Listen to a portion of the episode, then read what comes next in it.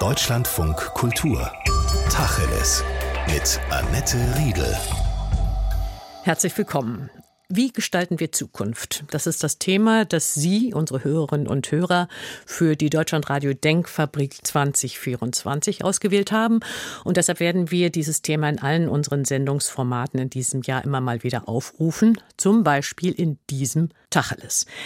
Eines ist sicher, was die Gestaltung der Zukunft angeht. Sie wird digitaler. So basteln beispielsweise Zentralbanken in der ganzen Welt an digitalen Versionen ihrer jeweiligen Währung. Und das tut auch die Europäische Zentralbank, die EZB. Sie hat Ende 23 den Weg für den digitalen Euro geebnet. Er kommt also wahrscheinlich 2027. Nur welchen Mehrwert hat er und wo sind die Risiken? Darüber diskutiere ich mit dem Volkswirtschaftler Hanno Beck, Sachbuchautor und Professor an der Hochschule Pforzheim. Erstmal einen schönen guten Tag. Schönen guten Tag. So, ohne dass wir jetzt zu sehr in die technischen Details gehen. Wenn wir vom digitalen Euro reden, reden wir dann von einer Art EZB-Bitcoin?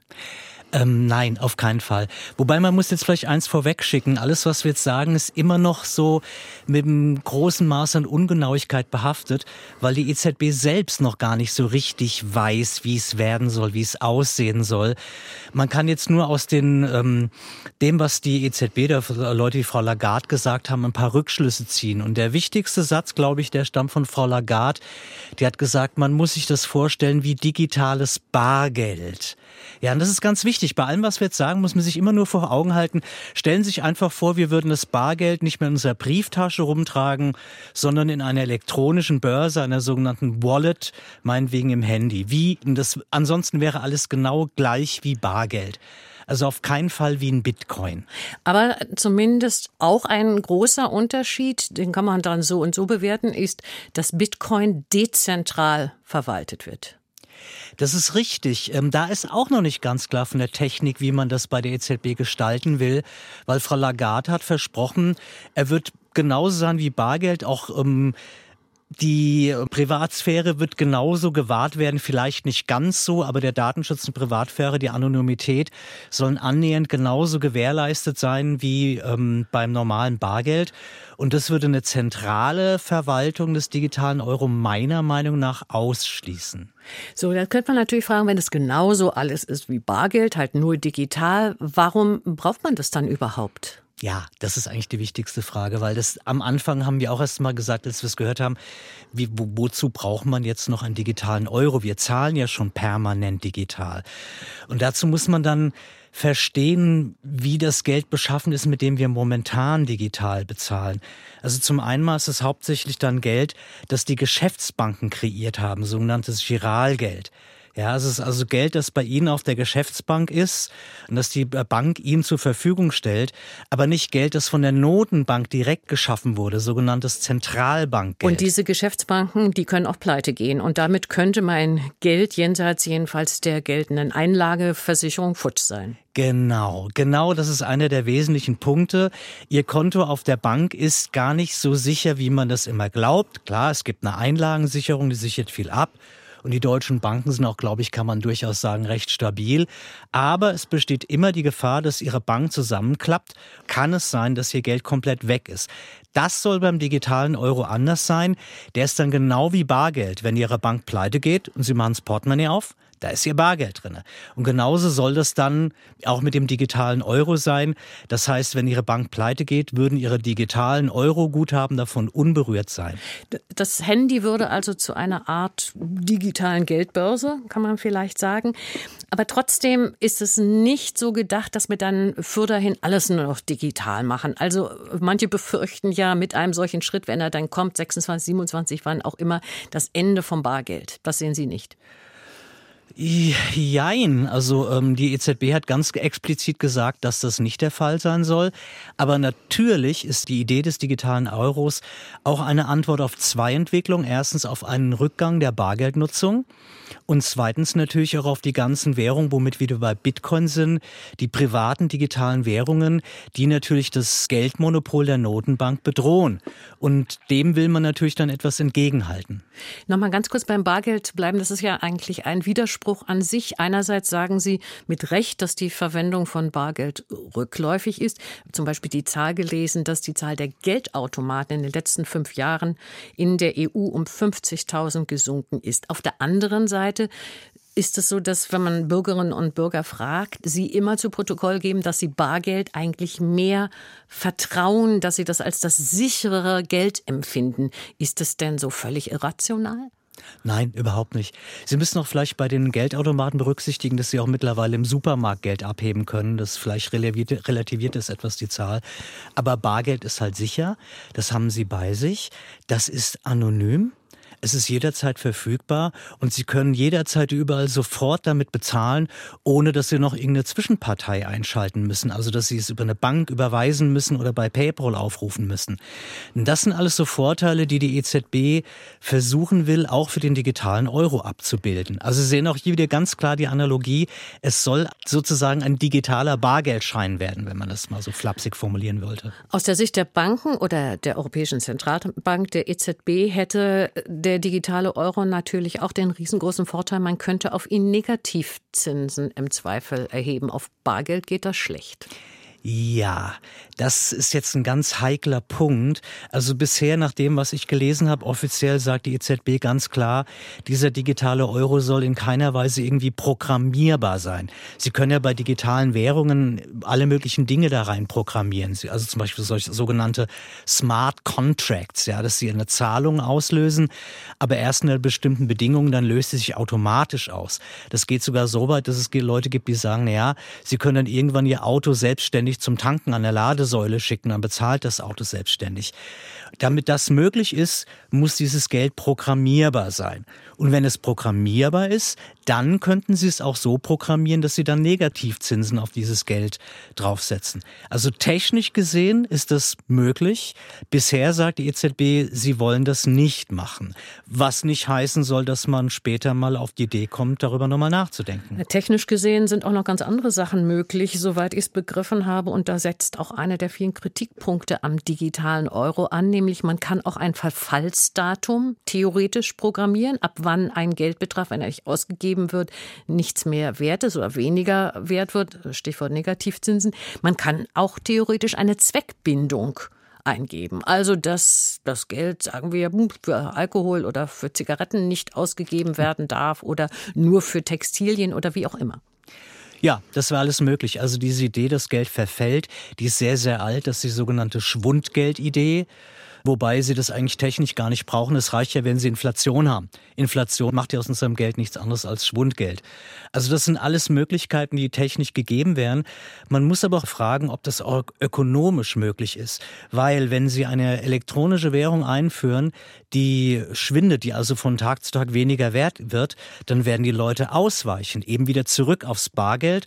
Oder wenn sie das Bargeld bis dahin abgeschafft haben oder es verschwunden ist, dann wird man auf Sachgegenstände ausweichen oder zum Beispiel meine Lieblingswährung Amazon-Gutscheine. Das ist ein toller Währungswert eigentlich.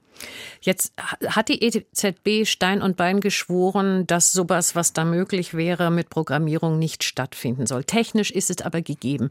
Und dann wird es natürlich wirklich kritisch, weil wir in unserem Rechtsstaat und in unserer Demokratie sagen können, das wird nicht passieren, dafür werden sich nie die Mehrheiten finden. Aber wenn solche technischen Möglichkeiten in die Hände von autokratischen Staatenlenkern geraten, dann ist das ein komplettes Überwachungs- und Kontrollsystem. Ja, also wenn Sie im Zweifelsfall überhaupt kein Bargeld mehr haben, dann könnte der theoretisch der Staat in der Lage sein, jede Transaktion zu überwachen. Und man muss auch vielleicht auch hier vorsichtig sein. Also als Rheinhesse ist man jetzt ja kein Schwarzmaler. Aber wenn wir uns mal anschauen, was in den letzten 20 Jahren in der Währungsunion passiert ist, was man dort alles gemacht hat, was man uns vorher versprochen hat, dass das nie passieren würde, dann muss man vielleicht Versprechen von Währungspolitikern immer mit einem gesunden Misstrauen begegnen. Sie haben schon angedeutet, dass die EZB den digitalen Euro unter anderem deswegen plant, weil sie schlicht und ergreifend ihren Einfluss erhalten wollen und den nicht privaten Anbietern überlassen wollen. Also PayPal war ein Stichwort. Was könnte ein anderer Grund sein, warum man jetzt in die Richtung geht? Weil andere Zentralbanken, Stichwort China, das schlichtweg auch tun? Ja, mit Sicherheit. Also wird ja auch von der EZB gesagt, dass man halt eben den Euro als Währung stärken will, die Akzeptanz stärken will.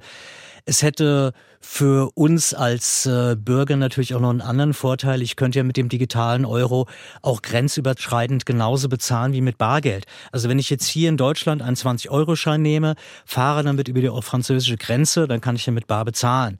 Das könnte ich dann im Zweifelsfall auch beim im E-Commerce tun, ohne dass jetzt eine Bank oder sowas dazwischen schalten muss. Ähm, das wäre eine Soforttransaktion, Zug um Zug, die wäre sofort erledigt und würde keine zusätzlichen Gebühren kosten. Das wäre auch nochmal ein Motiv. Motiv. Und es gibt möglicherweise noch ein Motiv.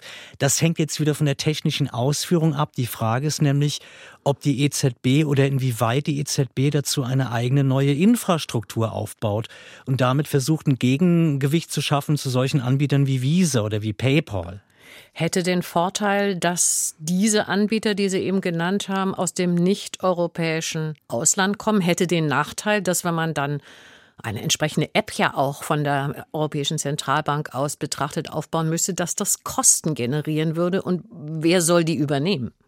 Raten Sie mal. Ah, Sie und ich wahrscheinlich als Verbraucherin.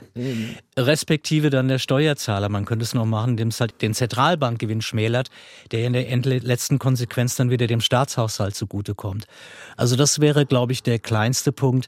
Es ist unbestritten natürlich, wenn die EZB so eine Infrastruktur aufbaut und vor allem dann halt eben einen digitalen Euro anbietet, dann wäre das natürlich schon so ein bisschen so im, Tech-Sprech, würde man jetzt sagen, eine Killer-Applikation. Das heißt, es macht es extrem attraktiv auf diese Plattform zu gehen. Und es könnte solchen Anwendungen wie PayPal oder auch den Geschäftsbanken durchaus zu schaffen machen.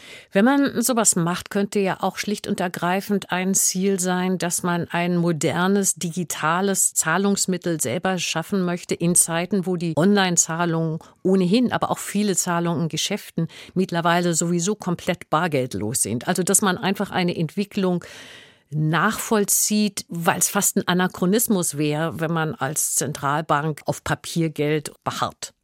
Ja, mit Sicherheit. Wobei, wie gesagt, wir hatten es eingangs gesagt, wir haben ja schon digitales Geld in dem Sinne. Also ähm, aus der Perspektive gesehen, nötig wäre es eigentlich nicht. Aber ich kann mir in der Tat auch vorstellen, dass man bei der EZB auch sagt, ähm, man muss da Präsenz zeigen. Ja, dann das andere digitale Geld, über das wir gesprochen haben, das ist eben aus privaten Händen kommend.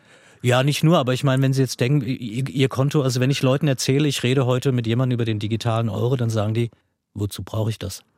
Ja, und die Frage ist ja berechtigt dann, wenn man denkt, man macht ja eher alles digital, man wickelt es über PayPal ab oder über Banküberweisung oder so, man zahlt mit der EC-Karte. Also aus der Perspektive gesehen kann man sich schon nochmal fragen, ob das nötig ist. Und muss, ist man wieder beim gleichen Punkt. Man muss sich klar machen, dieser digitale Euro, man muss sich das wirklich vorstellen wie Bargeld. Alles das elektronische Geld, mit dem wir jetzt bezahlen, ist etwas anderes als Bargeld. Und dann kommt der Wirtschaftswissenschaftler Bofinger, ein ehemaliger Wirtschaftsweiser, und der bläst du ein bisschen das gleiche Horn wie Sie Herr Beck. Er sehen mich gar keine Vorteile vom digitalen Euro. Ich zitiere, ein digitaler Euro ist wie alkoholfreier Wein. Was Wein für die meisten wertig macht, ist der Alkohol. Und beim Bargeld ist es der Umstand, dass es physisch ist. Also wir müssen das machen, die EZB muss das machen, weil es nun mal so ist, aber sinnvoll in dem Sinne ist es eigentlich nicht. Also ich persönlich trinke keinen Alkohol und es gibt aber Leute, die trinken alkoholfreien Wein, alkoholfreies Bier. Also hat es ja offensichtlich auch einen Nutzen für die. Ja, und genauso muss man das auch mit dem Digital-Euro sehen. Und nochmal, ich glaube, der ganz, ganz wichtige Unterschied ist, eine Wallet mit digitalen Euros ist sicher. Alles andere, was Sie irgend auf irgendwelchen Bezahlkarten, Wiese oder so weiter drauf haben, ist tendenziell gefährdet. Ja, aber eine Wallet mit einem digitalen Euro, das ist wie das Bargeld in Ihrer Tasche. Und das macht schon einen entscheidenden Unterschied. Und das macht übrigens auch den Geschäftsbanken unter Umständen Kopfschmerzen, wenn die Leute nämlich sagen, warum soll ich mein Geld auf dem Girokonto haben, wo es unter Umständen gefährdet ist, wenn die nächste Finanzkrise kommt, wenn ich es stattdessen auf einer digitalen Wallet haben kann, wo ich weiß, da ist es sicher, da passiert nichts. Das ist der entscheidende Unterschied. Und das ist, wenn Sie so wollen, dann schon Schnaps, äh, Alkohol drinne in diesem Konzept. Und da kommt auch ein Teil der Kritik her, da fürchten die Banken wahrscheinlich, wahrscheinlich schlicht um Konkurrenz und wenn es sehr weit geht, um ihre eigenen Geschäftsmodelle, Kredite zu vergeben beispielsweise. Und deshalb fordern ja auch die deutschen Banken bereits, dass ein digitaler Euro eine Obergrenze haben müsste, also für den Besitz vom digitalen Euro damit eben nicht im Fall einer Finanzkrise plötzlich alle ihre Konten abräumen und in den digitalen Euro stecken und dass es auch ein Verzinsungsverbot geben soll. Ja, also die Obergrenze wird kommen, da bin ich mir sehr, sehr sicher. Wo meinen Sie, dass die liegt? Bei 3000 Euro wie jetzt im Gespräch? Schwer zu sagen. In der Einlagensicherung sind es 100.000 Euro, aber das wäre wahrscheinlich schon extrem viel. Ähm, das wird wahrscheinlich darauf ankommen, wie viel Bargeld noch im Umlauf ist. Um das nochmal zu erklären, was, was dahinter steht, die Idee. Wenn Sie jetzt wissen, es kommt eine Bankenkrise und Sie haben Angst, dass Ihre Bank umfällt, dann gehen Sie auf die Bank und lassen sich Ihr Girokonto auszahlen in Bargeld und nehmen das Bargeld mit nach Hause und stopfen es unter die Matratze weil sie denken, jetzt ist es sicher. Und das müssen sie dann nicht mehr machen, aber sie gehen dann wieder zu ihrer Bank und sagen, her mit meinem Geld und stopfen es unter ihre digitale Matratze sozusagen, in ihren digitalen Euro, was für sie den gleichen Effekt hat, außer dass es jetzt eben nicht mehr die Matratze sich so durchbeult, sondern ihre Wallet voll ist. Aber für die Bank ist der Effekt der gleiche, nämlich das Geld ihrer Kunden ist weg, die Einlagen der Kunden sind weg und das gefährdet natürlich das Geschäftsmodell der Banken. Das heißt, zum einen werden, könnten Banken dadurch krisenanfälliger werden, weil die Leute leichter und einfach und bequemer ihr Geld einfach rausholen können. Und zum anderen mal könnten langfristig den Banken zu viele Einlagen abhanden kommen, dass ihr Einlagengeschäft gefährdet ist. Und aus den beiden Gründen wird mit Sicherheit, gehe ich davon aus, eine Obergrenze kommen. Deutschland von Kultur, wir reden Tacheles mit dem Ökonomen Hanno Beck. Wir diskutieren über Sinn und Unsinn, Risiken und Nebenwirkungen der Pläne der Europäischen Zentralbank, einen digitalen Euro einzuführen. Jetzt haben wir schon eine ganze Menge Gründe, die dagegen sprechen, auch ein paar, die dafür sprechen, benannt. Es gibt noch mehr Probleme, die man ansprechen muss. Zum Beispiel Datenschutz. Ja, es heißt, das soll alles anonym sein, bleiben müssen, wie Bargeld auch. Allerdings eine vollständige Anonymität, wie bei Bargeld, die kann es ja gar nicht geben, denn es sind ja auch Vorschriften für die Geldwäschebekämpfung zu beachten oder auch zur Verhinderung der Finanzierung von Terrorismus. Ja, also Frau Lagarde hat ja auch schon angedeutet, der digitale Euro soll fast so sicher und anonym sein wie Bargeld. Nicht vielleicht ganz so, weil das wahrscheinlich technisch gar nicht anders darstellbar ist. Also da wird man Abstriche machen müssen. Und dann natürlich die Überlegung, ich meine, ein Kritikpunkt an den Kryptowährungen ist ja, dass sie eben auch für kriminelle Zwecke verwendet werden. Und dann liegt es natürlich nahe, wenn man dann als staatlicher Akteur Zugriff auf eine digitale Währung hat, dann zu sagen, da schauen wir mal genauer hin und wenn es hier Geldwäscheverdacht gibt und sowas, dann wollen wir da immer noch einschreiten. Also das ist ein sehr zweischneidiges Schwert. Einer der Vorteile, ein Mehrwert des digitalen Euros aus Sicht des Verbrauchers ist, dass gesagt wird, da wir dann ja eine gewissermaßen öffentliche digitale Währung hätten, also nicht von einem privaten Unternehmen, dann gäbe es eine größere Gewähr in Sachen Datenschutz. Sie lachen. Das, das, das, könnte man auch andersrum sehen, oder? Man könnte. Wir haben es ja schon angesprochen, wenn es in die falschen Hände gerät. Und außerdem könnte man anführen, dass das ja nur begrenzt gilt. Denn es gibt ja auch Regelungen für Private, an die sich halten müssen. Und Telefonanbieter, um ein Beispiel zu nennen, sind ja auch nicht öffentlich. Richtig. Und Sie müssen, wenn Sie größere Bargeldbeträge einzahlen, müssen Sie auch nachweisen, wo das herkommt.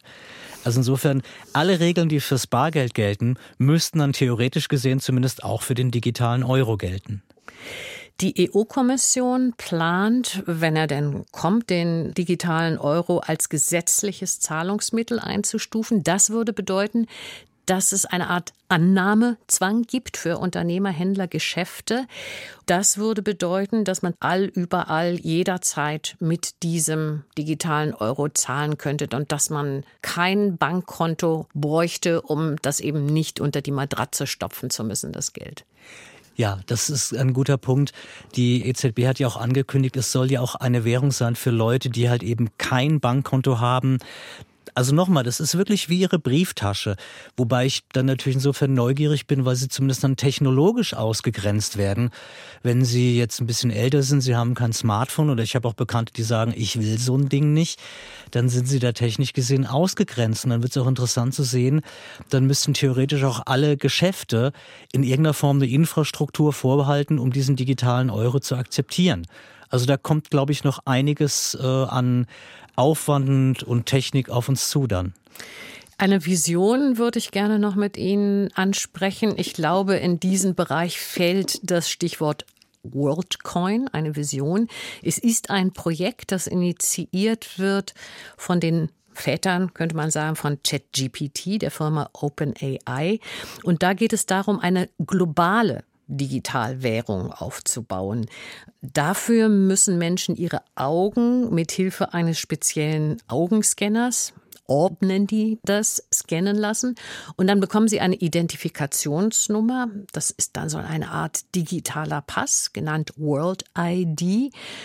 Und es werden ihnen auch ein paar Coins dann gut geschrieben. Solche Aktionen laufen bereits im Sommer in Deutschland gestartet, bisher nur in zwei Städten möglich. Nachfrage ist mäßig, aber es sollen mehr Städte die Möglichkeit bieten, sich orben zu lassen. Diese ganze Geschichte, wie gesagt, eine, eine Vision, eine gute Vision aus Ihrer Sicht? Tja, also den ersten Teil finde ich extrem gut. Also diese Idee, eine einmalige, unverwechselbare digitale Identität herzustellen. Dass Sie also einmal Ihr Auge scannen lassen und dann wird das dann kodiert und dann haben Sie überall im Internet eine einmalige, einwandfreie, eindeutige Identität. Ich würde mir wünschen, dass die ganzen sozialen Netzwerke wie Instagram oder TikTok oder so das als Vorbedingung machen. Ja, damit würden sie zum Beispiel alle Bots, also alle automatisierten Informationsdreckschleudern sozusagen aus diesen Netzwerken rausfegen, was extrem positiv wäre. Das soziale Netz Telegram hat ja dementsprechend auch schon Interesse angemeldet an dem System gegenüber Fingerabdrücken oder Passwörtern ist der Vorteil, dass das schwerer zu verändern ist. Aber was passiert, wenn mir diese Identifikationsnummer, meine World ID, geklaut wird, gehackt wird? Denn dass das funktioniert, das ist ja auch schon nachgewiesen. Ja, das sind wir bei der Schattenseite von dem Ganzen. Ja, also ähm, eine perfekte Lösung werden Sie da mit Sicherheit nicht bekommen. Ja, aber gut, Sie können natürlich, wenn Sie dann merken, dass Ihre ID Ihnen geklaut wurde, dann können Sie sich ja wieder selbst identifizieren und sozusagen die entsprechenden Schritte ergreifen. Das ist genau das Gleiche, wenn auf, was weiß ich, auf Facebook oder so Ihnen Ihr Passwort geklaut wird, was ja auch des häufigeren vorkommt. Ja, aber da ist doch der große Vorteil, dass ich in der Regel nicht ein Passwort für all meine Geräte und all meine Plattformen, auf die ich mich einloggen will, benutze. Bei dieser Identifikationsnummer oder diesem Iris-Code oder wie auch immer man das nennen will, ist es halt diese eine dann, wenn es irgendwann so käme. Ja, das stimmt. Das wäre natürlich. Und wenn sie futsch ist, ist futsch glaube, futsch ist es nicht, aber in der Tat hätte dann jemand Zugriff zu allen Konten, die sie über diese ID betreuen, was dann nahelegen würde, vielleicht dann doch dann mehrere Konten zu haben. Vielleicht gucken wir lieber nochmal auf diese Geldsache, das ist ja das eigentlich Interessante dran. Den WorldCoin, Den World der dahinter steckt. Mhm. Ja, im Grunde genommen ist es nichts weiter als eine weitere Kryptowährung, deren Akzeptanz davon abhängen wird, wie viele Leute daran glauben dass das eine stabile Währung sein wird. Und man muss ganz klar sagen, alle Kryptowährungen sind bis zum jetzigen Zeitpunkt sind das genau genommen eigentlich keine Währungen, sondern das sind Anlageobjekte. Dass da man spekuliert darauf. Die Kurse von diesen Währungen schwanken dramatisch. Ähm, damit wird spekuliert. Also ich kenne niemanden, der seine Pizza mit Bitcoins bezahlen würde. Und ich kenne auch keine Pizzeria, die das akzeptieren würde. Ja, also insofern sind es zu Stand jetzt keine Währung, sondern Spekulationsobjekte. Und das wäre auch die nächste Frage, wo soll der WorldCoin seinen Wert herbekommen? Also wenn ihn vielleicht Milliarden Menschen irgendwann benutzen wollen, dann ja, aber im Moment, ich glaube, es haben sich bisher keine drei Millionen weltweit registrieren lassen, ist es halt wirklich auf der Ebene einer spinnerten Idee. Ja, ich würde das vielleicht nicht spinnert sagen, das klingt immer so unhöflich. Aber schauen Sie, der Bitcoin bezieht seinen Wert eigentlich aus zwei Faktoren. Nummer eins, es ist aufwendig, einen Bitcoin zu generieren. Und Nummer zwei, die Zahl der Bitcoins ist limitiert. Ich glaube auf 21 Millionen und dann ist Schluss, ja. So, Sie haben ja noch nicht mehr mehr Gegenstand, eine abstrakte Idee, die herzustellen viel Aufwand, Zeit und damit Geld erfordert und die begrenzt ist. Und das macht den Wert des Bitcoins raus. Beim WorldCoin Bitcoin, wenn ich das richtig verstanden habe, gibt es kein Limit nach oben. Der soll, glaube ich, dann irgendwie, es wird zwar eine Inflationsrate von 0% angestrebt, ja, aber da die Frage, wer entscheidet eigentlich wie, in welchem Ausmaß die Ausgabe von WorldCoin hochgefahren wird oder nicht. Dazu muss man auch wissen, die Emission einer eigenen Währung ist natürlich immer auch ein Geschäft für den, der das tut. Ja, also wenn, wenn Sie und ich, wenn wir jetzt eine neue Währung rausgeben, den Deutschlandfunk-Coin, und die Leute akzeptieren das, dann machen wir einen sogenannten Notenbankgewinn im Prinzip. Das ist also durchaus einträglich. Und dann muss man dann schon hinschauen, wenn man sich auf so eine Währung einlässt, wer steht da eigentlich dahinter? Welche Regeln gibt es dafür, für die Ausweitung der, der Währung? Und wie vertrauenswürdig das Ganze? Und aus der Perspektive würde ich momentan dem WorldCoin eigentlich wenig Chancen einräumen. Und dann gibt ja diejenigen, die das eine gute Idee finden, auf der Ebene der Registrierung, um dann nochmal zurückzukommen, also der World ID, die über dieser WorldCoin der Kryptowährung liegt, die sagen wunderbar, das hat ungeheuer viel Potenzial, wenn es irgendwann kommt. Man kann Wahlen damit gestalten, indem man eben relativ sicher ausschließen kann, dass jemand mehrmals wählt. Man kann bei Kreditaufnahmen die Authentizität leicht nachweisen. Man kann auch zum Beispiel die Registrierung von Flüchtlingen, die ja oft genug ohne Ausweispapiere kommen, vorantreiben. Also das wären ja Anwendungen, die durchaus interessant sein können, jenseits der Frage nach einer Währung. Ja, sicher. Wobei Sie auch da wie immer auch die Kehrseiten dabei haben. In einem autokratischen Regime sind diese Möglichkeiten natürlich beunruhigend. Das ist richtig, aber diese Iris-Codes oder Iris-Codes, wie sie genannt werden, die kann man ja offenbar auch anonym sich geben lassen. Und dieser Code enthält keine Namen, keine Geburtsdaten und keine anderen persönlichen Angaben, heißt es. Mhm, heißt es. Ja. Sie glauben der Sache nicht. Ich kann es nicht beurteilen, dafür reicht meine technische Kompetenz nicht, aber ähm, die Erfahrung sagt einem, immer wenn Ihnen jemand etwas verkauft als narrensicher, dann ist mein erster Gedanke immer, okay, ähm, wie kann man das aushebeln? Und meistens gibt es ja immer Möglichkeiten dazu. Aber diese Frage, Sie haben es vorhin kurz angetippt, in diesen Zeiten, in denen wir ChatGPT und Konsorten immer mehr in den Netzwerken und in den digitalen Welten haben, das alleine zu benutzen, diesen Iris Scan, diesen Iris-Code, um nachweisen zu können, dass man ein echter Mensch ist, könnte ja zunehmend von Interesse sein für alle Beteiligten, nicht nur in den sozialen Netzwerken. Ja, unbedingt. Also wenn Sie, vielleicht wäre das nochmal ein Geschäftsmodell, wenn Sie jetzt doch nochmal ein neues soziales Netzwerk hochziehen wollen, was sehr, sehr schwierig ist, weil soziale Netzwerke äh, sogenannten Netzwerkexternalitäten unterliegen, was es sehr schwer macht. Ähm, wenn so ein Ding einmal groß ist, so groß ist wie Facebook oder Instagram, dann gibt es da praktisch keine Konkurrenz mehr.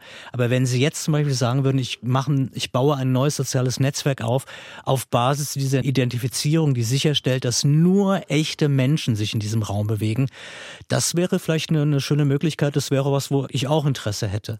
Also ich kann natürlich sagen, das ist das sicherste wenn ich es als Zugangscode für Türen benutze oder eben auch für mein Smartphone, was ja sowieso schon mit Gesichtserkennung zum Teil arbeitet. Aber es darf halt auf keinen Fall in die Hände von Polizei oder Grenzkontrolle geraten.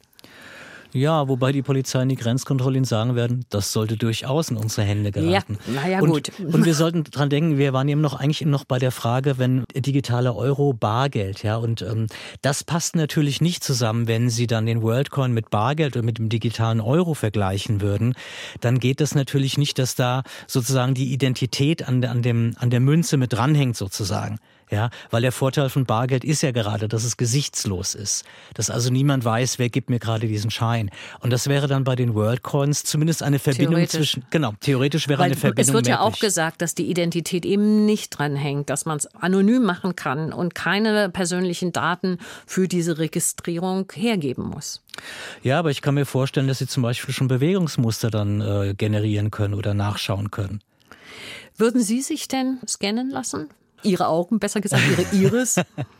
Äh, es käme wirklich darauf an, für welchen Zweck. Also wie gesagt, für so einen Zweck wie ein soziales Netzwerk oder so, fände ich das durchaus überlegenswert. Wenn ich für mich dann einen Mehrwert erkennen werde in Form dessen, dass ich weiß, ich agiere dann wirklich auch nur mit echten Menschen.